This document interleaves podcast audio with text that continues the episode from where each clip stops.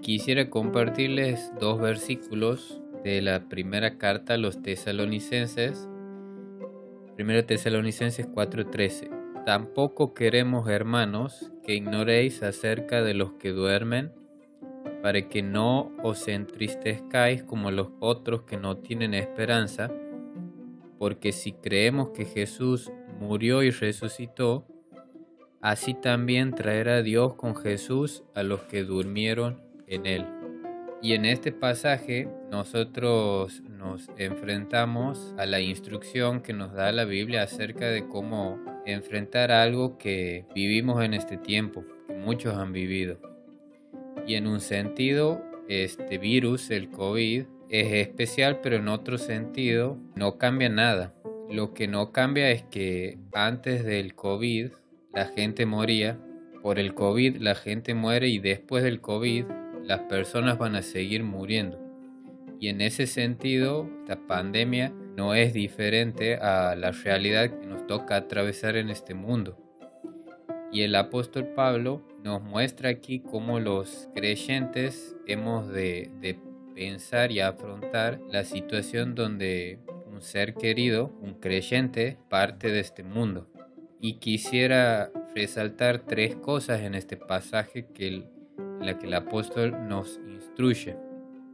Y la primera es un principio.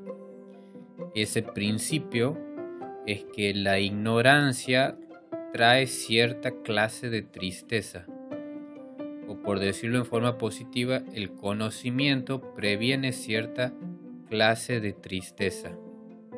El apóstol comienza diciendo, tampoco queremos que ignoréis acerca de los que duermen, para que no os entristezcáis como los que no tienen esperanza. El problema que tenían los tesalonicenses era un problema que se suscitaba justamente a causa de la confusión que tenían ellos acerca de cómo iba a ser, qué iba a pasar con aquellos creyentes que ya habían muerto cuando Cristo vengan. Y por lo que dice el apóstol aquí, podemos deducir que ellos pensaban que esos creyentes que ya habían partido de este mundo antes de la venida de Cristo no iban a participar con ellos cuando el Señor venga y los lleve y lleve a su iglesia. De alguna manera ellos sentían que estos creyentes que habían partido se iban a perder ese acontecimiento y esa reunión con el Señor, entonces como que no los iban a volver a ver. Pablo pone en claro esta cuestión y lo que dice él es que no quería que ignoren acerca de qué es lo que iba a pasar con esos creyentes que habían muerto en el Señor.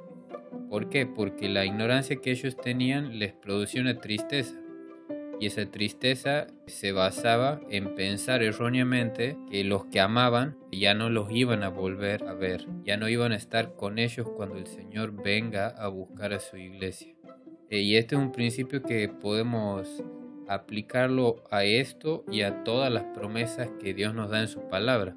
Y siempre que nosotros, mientras más ignoremos acerca de la palabra de Dios y de las promesas que están ahí, es mucho más posible que esa ignorancia derive en una forma de ver la vida que nos cause tristeza o que nos haga miserables, porque creemos cosas que no son ciertas, por lo tanto es una tristeza que es infundada.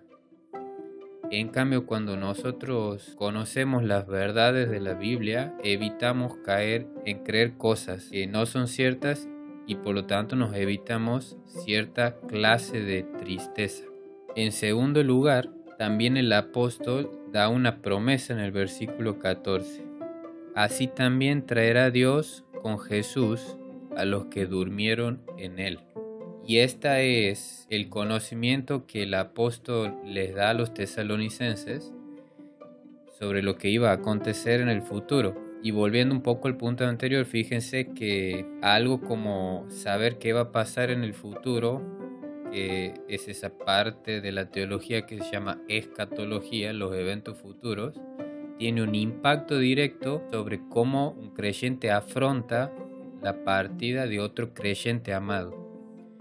Y aquí el apóstol nos dice que los creyentes tenemos una promesa cuando eso ocurre, que Dios va a traer con Jesús a los que durmieron en él.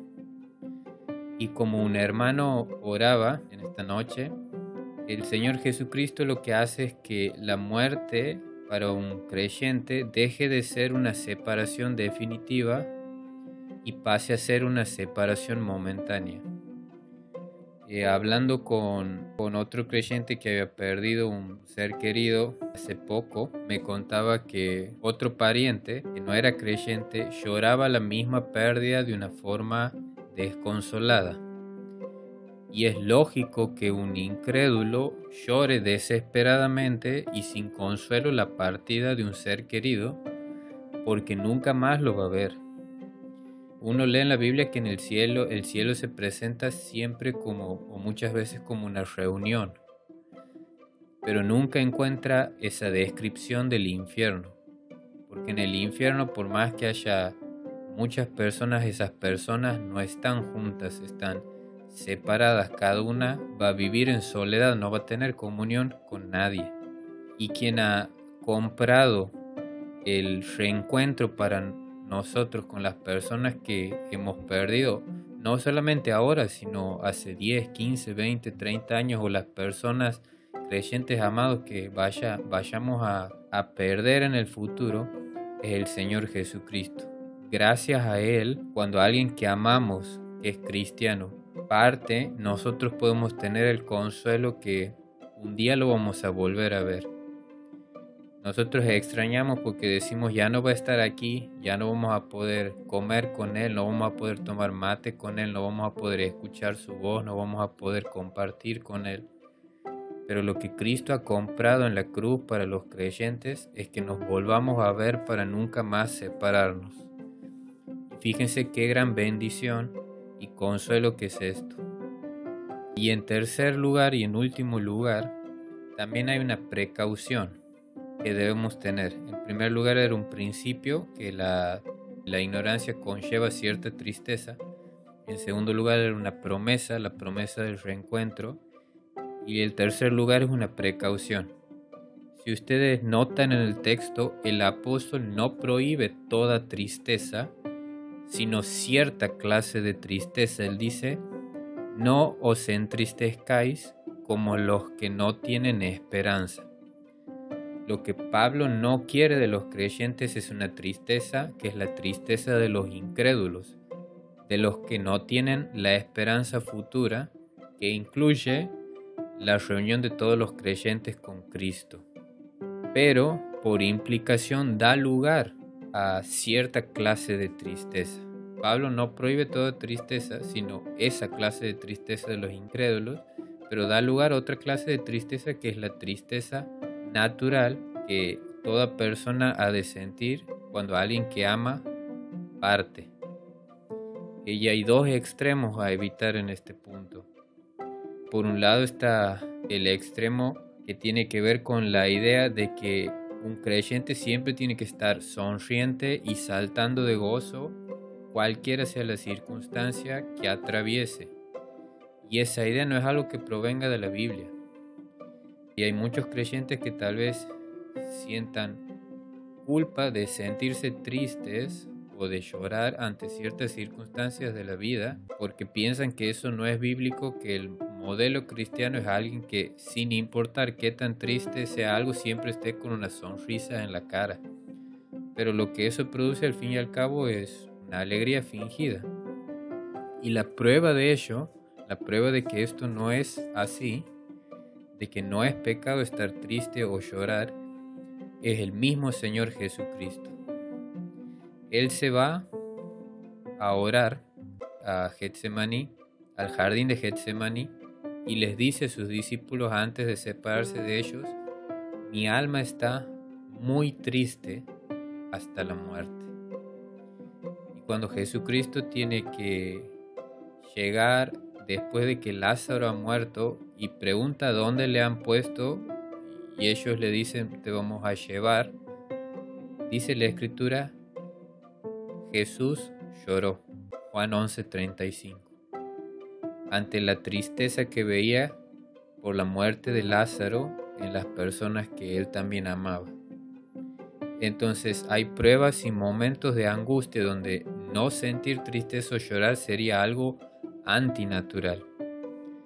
Pero por otro lado, tampoco es bíblico que un creyente sienta una tristeza que sienten los no creyentes, como decíamos al principio. Porque todo creyente tiene algo que los incrédulos no tienen. Y es que tiene una esperanza que se basa en las promesas de Dios. Entonces, cada vez que nosotros enfrentemos una situación, sea de muerte, de enfermedad o cualquier otra tragedia, no tenemos que llegar a una tristeza tal que se parezca o sea igual a la tristeza que sienta un no creyente, porque nosotros sí tenemos consuelo que nos dan las promesas que encontramos en la palabra de Dios. Si nosotros vivimos una vida entregados a la desesperanza, sería negar que Dios nos ha dado promesas para, para que encontremos esperanza en esta vida. Eso de nuevo no cambia la tristeza o las lágrimas, pero sí matiza esa tristeza y esas lágrimas con un consuelo que solamente los creyentes tenemos. Entonces, como para resumir, tenemos el principio, tenemos la promesa y tenemos la precaución de no caer en ninguno de los dos extremos. Y qué consuelo es saber esto que solo es posible gracias a que Cristo ha comprado entre tantas otras cosas una esperanza tan preciosa como que estemos juntos, no aquí, sino con Él en el cielo y ya no nos vayamos a separar nunca más.